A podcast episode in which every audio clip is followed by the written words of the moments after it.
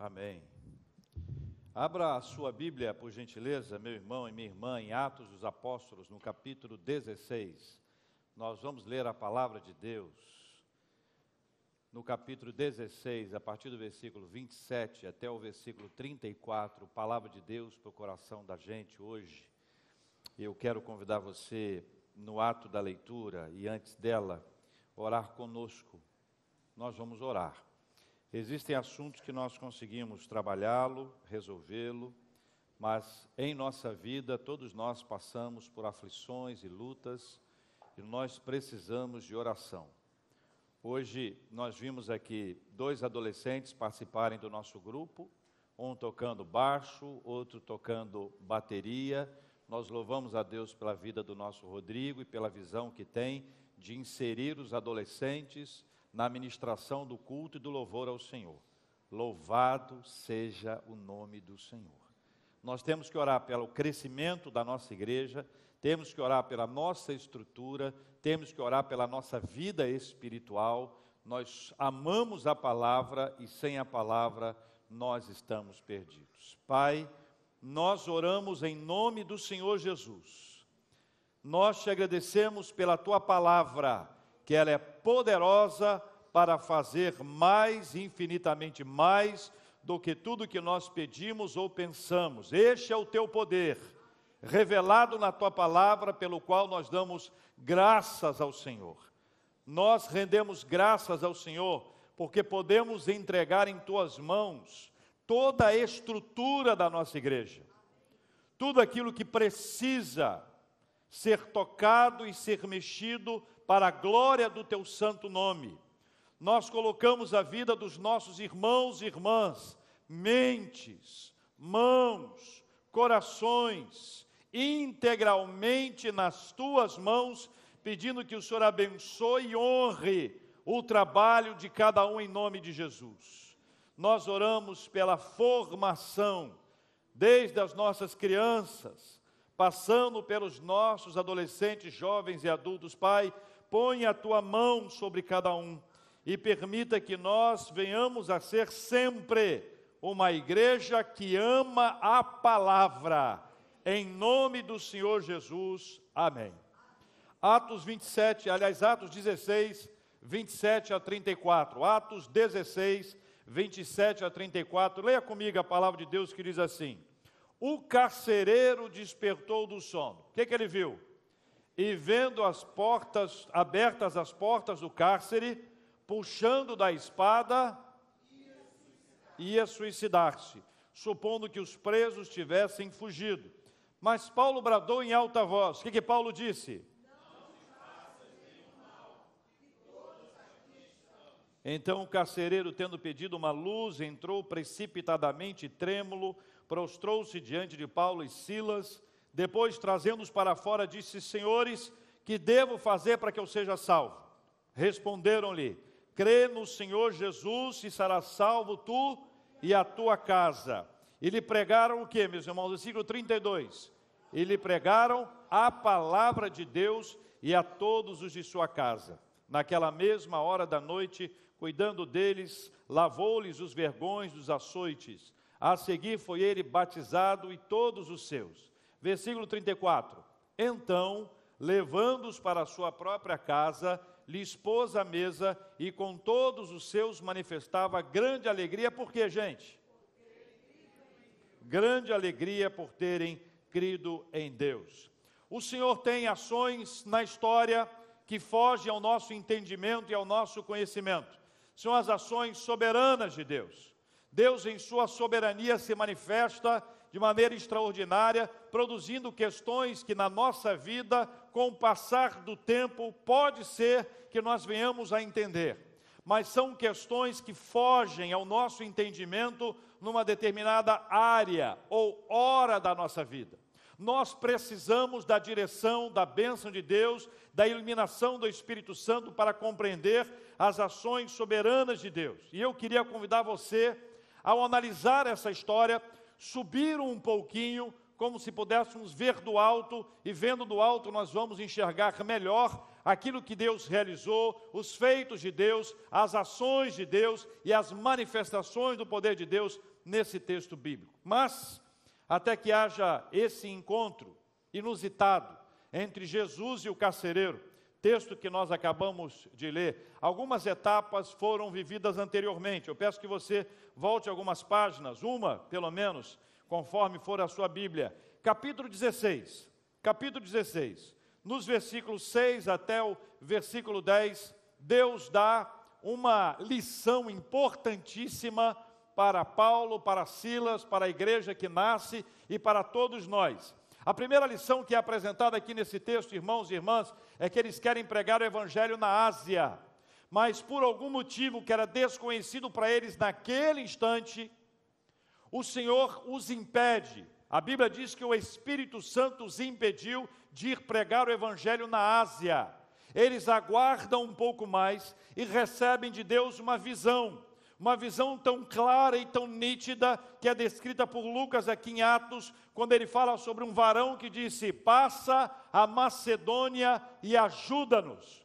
Eles imediatamente deixaram de lado a ideia da Ásia e abraçaram a visão que Deus confiou a eles, a visão de ir para Macedônia, de ir para essa região onde eles estão, e a partir dali eles começam a viver uma nova história na vida deles.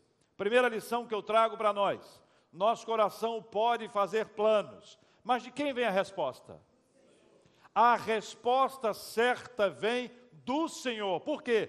Porque o Senhor sabe todas as coisas. O Senhor tem todo o controle em Suas mãos. O Senhor não enxerga apenas aqui onde nós estamos, mas Ele enxerga distante. Sempre submeta a Sua vontade à vontade do Senhor. Quem se lembra do que aconteceu com Jesus Cristo no Getsemane? sofrendo as agruras de uma morte iminente. Ele diz: Passa de mim esse cálice, mas fala para ensinar a gente que não seja feita a minha vontade, mas a do Senhor. Seja feita a vontade do Senhor. Veja que na sequência do texto eles embarcam e vão para a Macedônia e chegam a Filipos, que é uma das cidades da região da Macedônia, e ali eles chegam para pregar o evangelho. Até esse instante aqui, todas as vezes, todas as viagens missionárias do apóstolo Paulo, ele chega a um lugar e procura uma sinagoga, e depois de pregar na sinagoga, ele pregava para todo o povo. Mas Filipos não tinha uma sinagoga.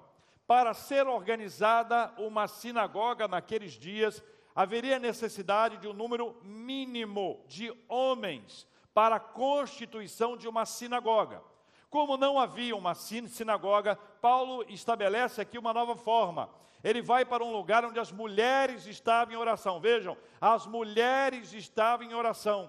E ali ele passa a pregar o evangelho, pregar a palavra. E Deus permite que uma dessas mulheres, a Lídia, que era uma vendedora de púrpura, uma empresária do ramo de púrpura, ela recebesse a palavra e ela fosse convertida. A conversão de Lídia é um marco na nossa história. A conversão de Lídia é um importante impacto na trajetória da obra missionária no mundo. Quando eles se achegam ali e eles pregam o Evangelho, Lídia abraça de verdade o Evangelho, a casa dela passa a ser uma porta para que a obra de Deus ali se estabeleça. Ela prega o evangelho, as pessoas vão para sua casa, Paulo e a turma toda, eles vão para a casa dela e ali nasce uma igreja. Nasce a primeira igreja cristã da Europa. A igreja cristã da Europa é a mãe de várias igrejas do mundo, inclusive da americana. E a igreja americana é mãe de várias igrejas no Brasil, inclusive a igreja presbiteriana.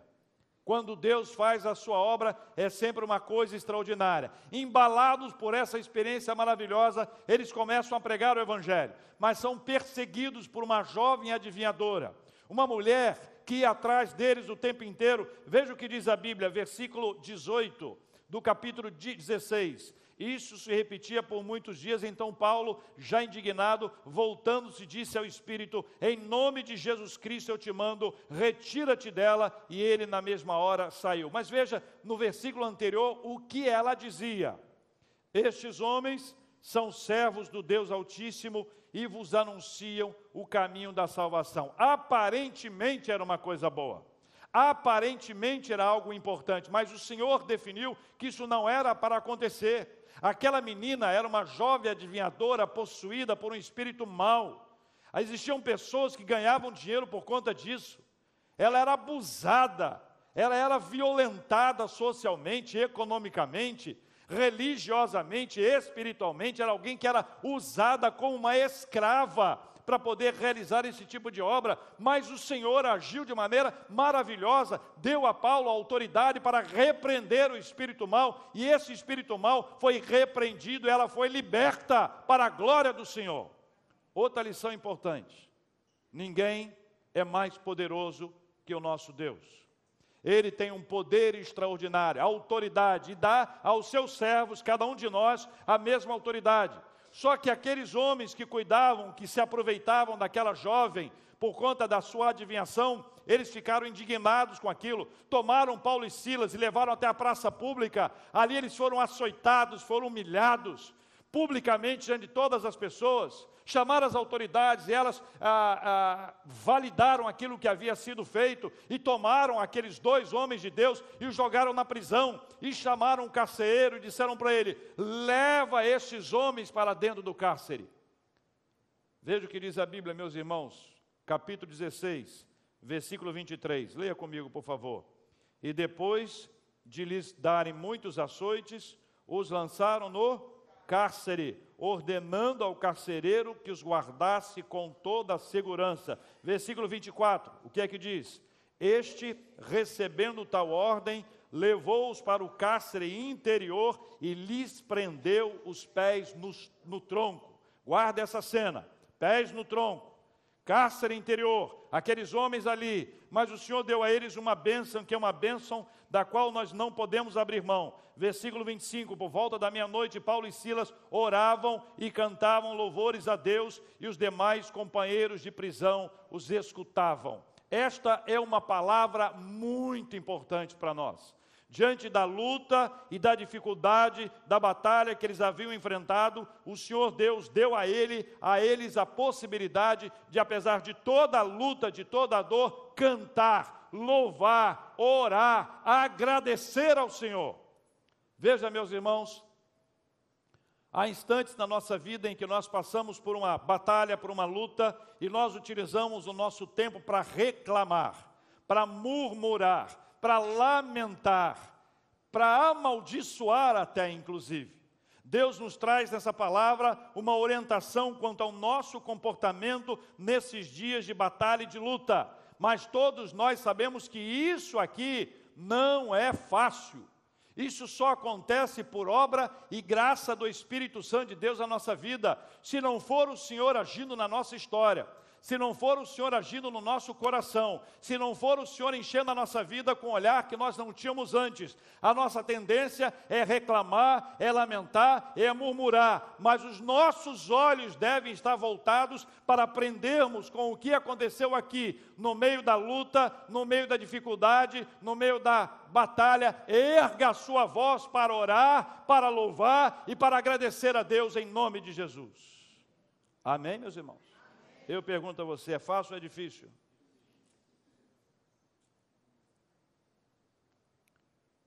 Esses homens vão presos.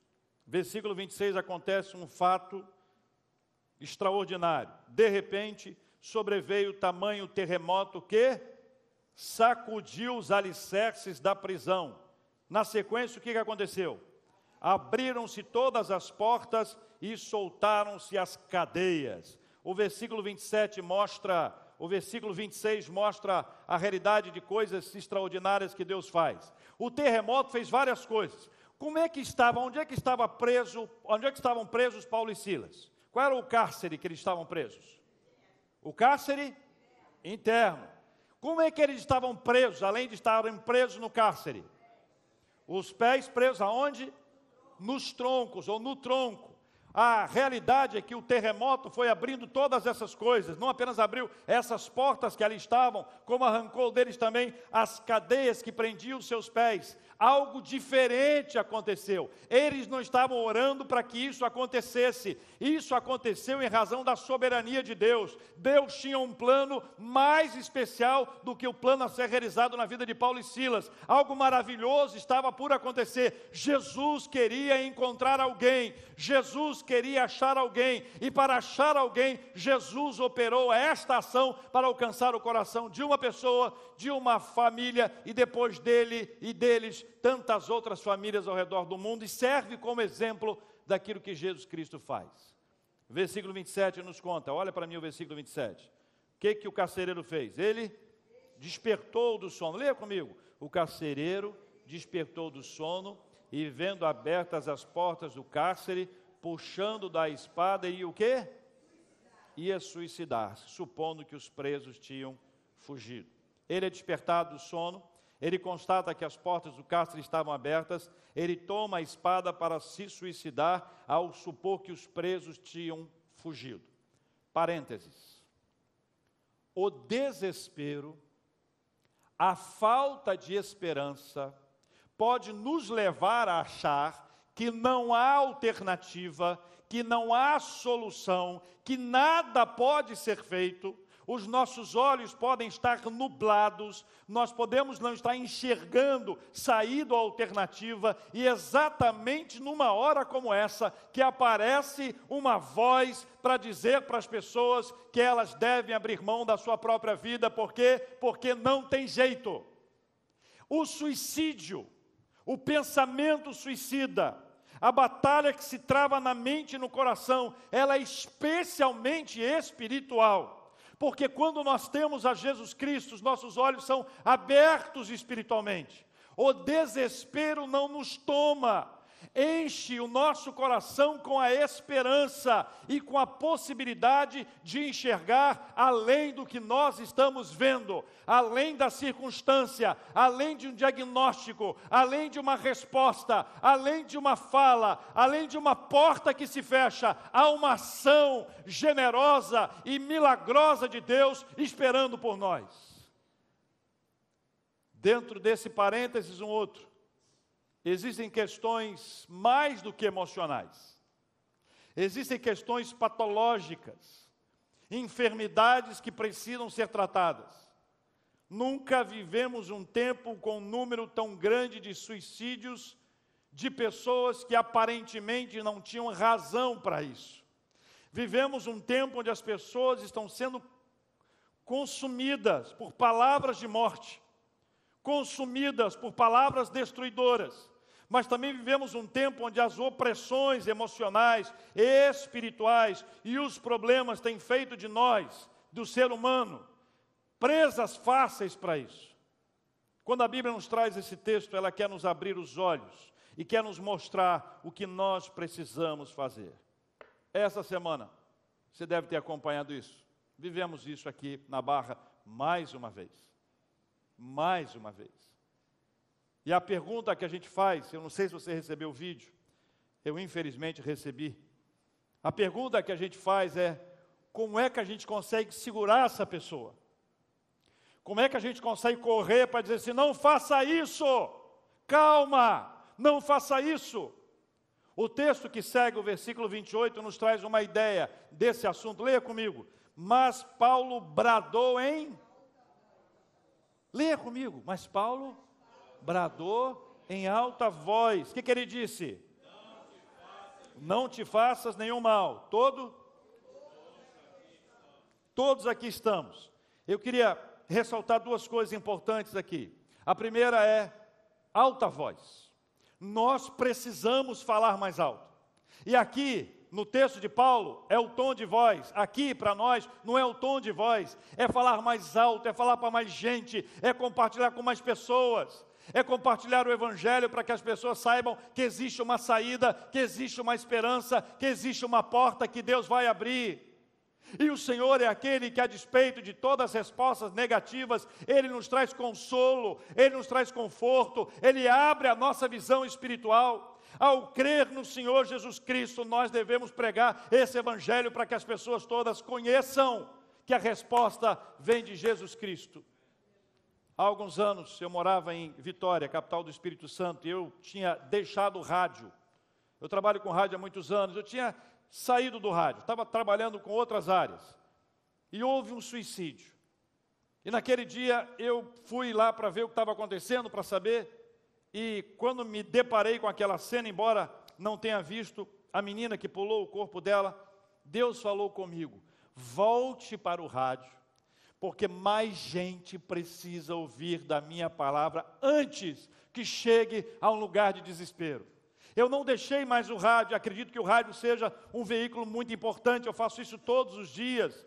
E ao longo desses últimos anos eu tenho vários depoimentos de pessoas que me disseram que estavam a ponto de, mas ouviram uma palavra, Deus agiu na vida delas, uma porta foi aberta, uma mudança aconteceu e o Senhor agiu na vida dessas pessoas. Nós não podemos deixar de falar a igreja precisa ir mais longe. Nós precisamos pregar o evangelho pela internet, temos que ter transmissões, temos que ter programas, temos que ter podcast, temos que ter tudo que for possível para que o evangelho alcance as pessoas, porque nós não sabemos quem pode ouvir uma palavra. Mas quero fazer um desafio maior a você. Não deixe de falar de Jesus para as pessoas. Quando você for ao Norte Frute, dê bom dia, saúde a pessoa, dê uma palavra, Deus te abençoe olhe para as pessoas na padaria e as cumprimente. Observe as pessoas mais cabisbaixas, olhares mais distantes, vá até elas, dê uma palavra boa para essa pessoa, que Deus abençoe a sua vida. Se permita, abra o seu coração para ter experiências assim. Tem gente próxima de nós que precisa desesperadamente receber uma palavra. Mas eu quero dizer uma coisa a mais. Olha o que a Bíblia diz.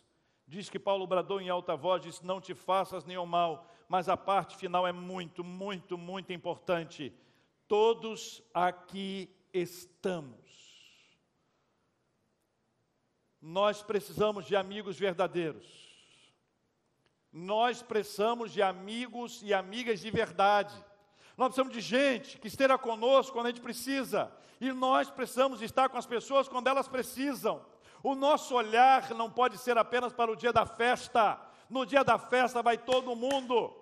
No dia da dor é que vão os verdadeiros amigos.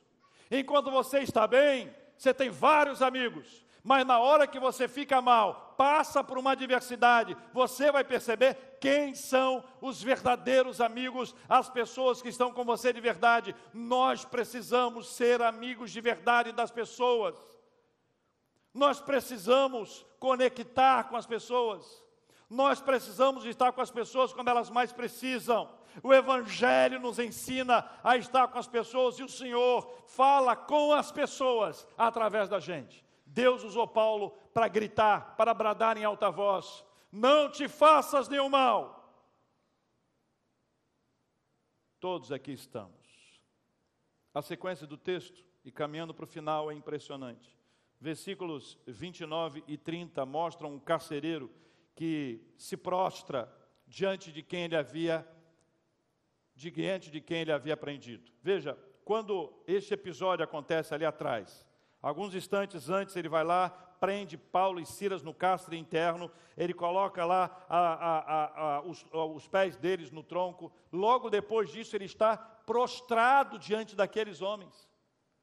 Prostrado diante daqueles homens. O que, que aconteceu entre uma hora e outra hora? O Senhor se revelou a ele, Jesus foi encontrá-lo, ele se prostra diante dele e faz para eles uma pergunta muito importante: Senhores, que devo fazer para que eu seja salvo? Que devo fazer para que eu seja salvo? Qual é o caminho para a minha salvação? O que, que eu posso fazer para que eu seja salvo? Qual é a saída para a minha vida?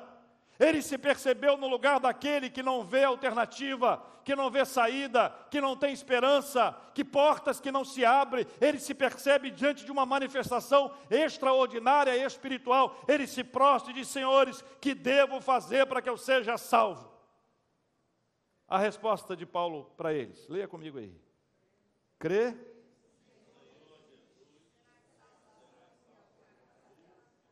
crê no Senhor Jesus Cristo e será salvo tu e a tua casa. Versículo 32. e lhe pregaram a palavra de Deus e a todos os de sua casa. Versículo 33. Naquela mesma hora da noite, cuidando deles, lavou-lhes os vergões dos açoites. Versículo 34. Então, levando-os para sua própria casa, lhes pôs a mesa e com todos os seus manifestava grande alegria por terem crido em Deus. A parte final dessa história, meus irmãos, ela revela um carcereiro que se dobra diante de, do apóstolo Paulo, mas, sobretudo, da maneira como Jesus foi ao encontro dele, a maneira como Jesus o buscou, o carcereiro que havia feito todas aquelas coisas é agora alvo do amor de Deus. Veja, as pessoas que são alvos do amor de Deus não são alvos do amor de Deus porque nós queremos que elas sejam.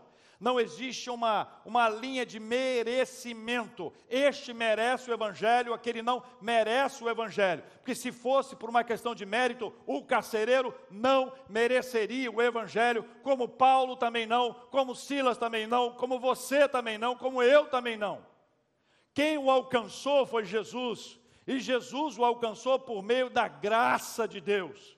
A graça do Senhor agarrou este carcereiro a graça do Senhor segurou bem firme nele, e apesar de todas as suas ações anteriores, nada disso foi levado em consideração. Guarde isso. A história pregressa, tudo aquilo que nós vivemos anteriormente, quando Jesus olha para nós com graça, Ele nos alcança, e a Sua graça nos acolhe, e a Sua graça nos abraça, e a Sua graça nos faz crer e conhecer o Senhor Jesus Cristo. O Senhor Jesus Cristo se manifestou de maneira extraordinária nesse texto. Aquele homem recebe a palavra de Deus. Não é uma palavra de otimismo, não é uma palavra de motivação, não é uma palavra para nos levantar, para nos erguer, não é uma palavra classificada como autoajuda. O que ele recebe é a palavra de Deus. O que nos transforma é a palavra de Deus. O que não volta vazia é a palavra de Deus. E é esta palavra de Deus foi manifestada na vida daquele homem a ponto dele crer. O Senhor se revelou a ele e ele creu. Ele é batizado, não só ele, como todos os de sua casa ele leva Paulo e Silas para a casa dele. Dois atos se seguem, maravilhosos. O primeiro, que uma pessoa convertida, ela é misericordiosa, ela é sensível com a dor do próximo. Ele pega e vai curar as feridas, feridas feitas pelos açoites, açoites que no mínimo ele foi testemunha os mesmos açoites que estavam em Paulo e Silas quando eles foram presos lá no cárcere interno, lá colocando a, a, as trancas nos pés deles, e apesar de serem as mesmas, antes ele não tinha nada a ver com isso, não é da minha conta, isso não é problema meu, não foi eu que fiz, azar deles, eles procuraram isso. Frases que nós podemos trazer para situações diferentes, mas semelhantes nesse aspecto na nossa vida hoje. Aquele que é alcançado pelo Evangelho, acende no coração dele a misericórdia. Ele olhou para eles e passou a curar as feridas daqueles açoites. Na sequência disso, diz a Bíblia que ele colocou a mesa, teve ali momentos de acolhimento, de comunhão, de congraçamento, de troca. Terminando esse instante, a Bíblia diz com grande alegria. Jesus foi até esse cárcere para encontrar com este carcereiro. Jesus foi até a coletoria para encontrar-se com Mateus. Jesus foi até a praia para encontrar-se com quatro dos seus discípulos. Jesus foi até a minha cidade, lá no interior do Espírito Santo, para encontrar-se comigo. Jesus foi até a sua casa para encontrar-se com você. Jesus veio até a igreja para que você o conhecesse. Jesus continua se movendo e se movendo e se movendo para fazer-nos conhecidos dele, para se revelar a nós, para trazer à nossa vida a sua palavra poderosa e maravilhosa. Jesus veio encontrar-se com você. Jesus veio trazer à sua vida a sua palavra. Jesus veio trazer para o seu coração aquilo que só Ele tem para a sua vida. Lembre-se disso.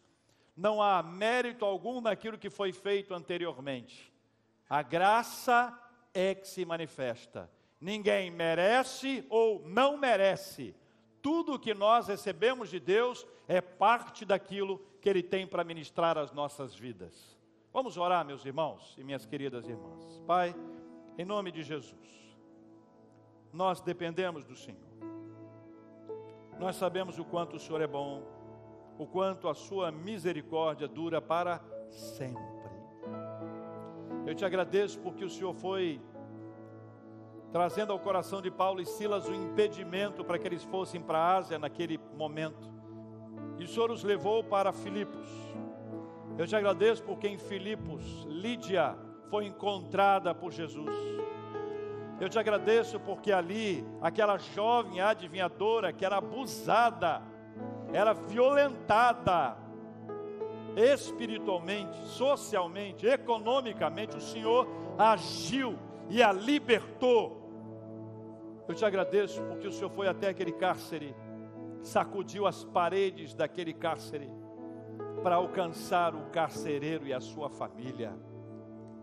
Obrigado, Jesus, porque o Senhor foi ao encontro dele. E ali naquele encontro o Senhor se manifestou de maneira maravilhosa, extraordinária. Ó oh, Jesus, louvado seja o teu nome porque o Senhor não levou em consideração o que o carcereiro havia feito no passado. O Senhor não levou em consideração a sua história pregressa. O Senhor o amou como o Senhor nos ama. Como o Senhor nos ama. Como o Senhor nos ama, o Senhor o amou. E este amor do Senhor se manifestou de forma extraordinária na vida dele. Eu quero pedir que o Senhor venha com esse mesmo amor a se manifestar sobre cada um de nós, em nome de Jesus.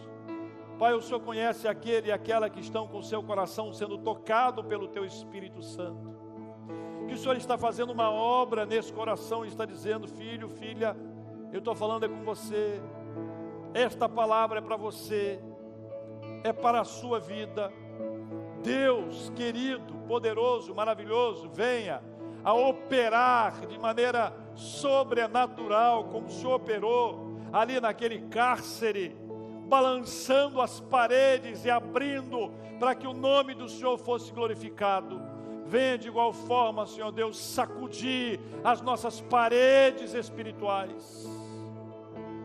Ó oh Deus, para que portas sejam abertas dentro de nós e o Teu Espírito Santo faça morada nas nossas vidas.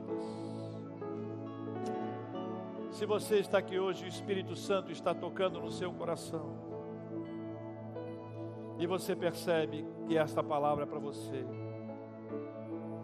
Faça comigo essa pequena oração de entrega a Jesus. Senhor Deus, em nome de Jesus, eu reconheço que preciso do Senhor.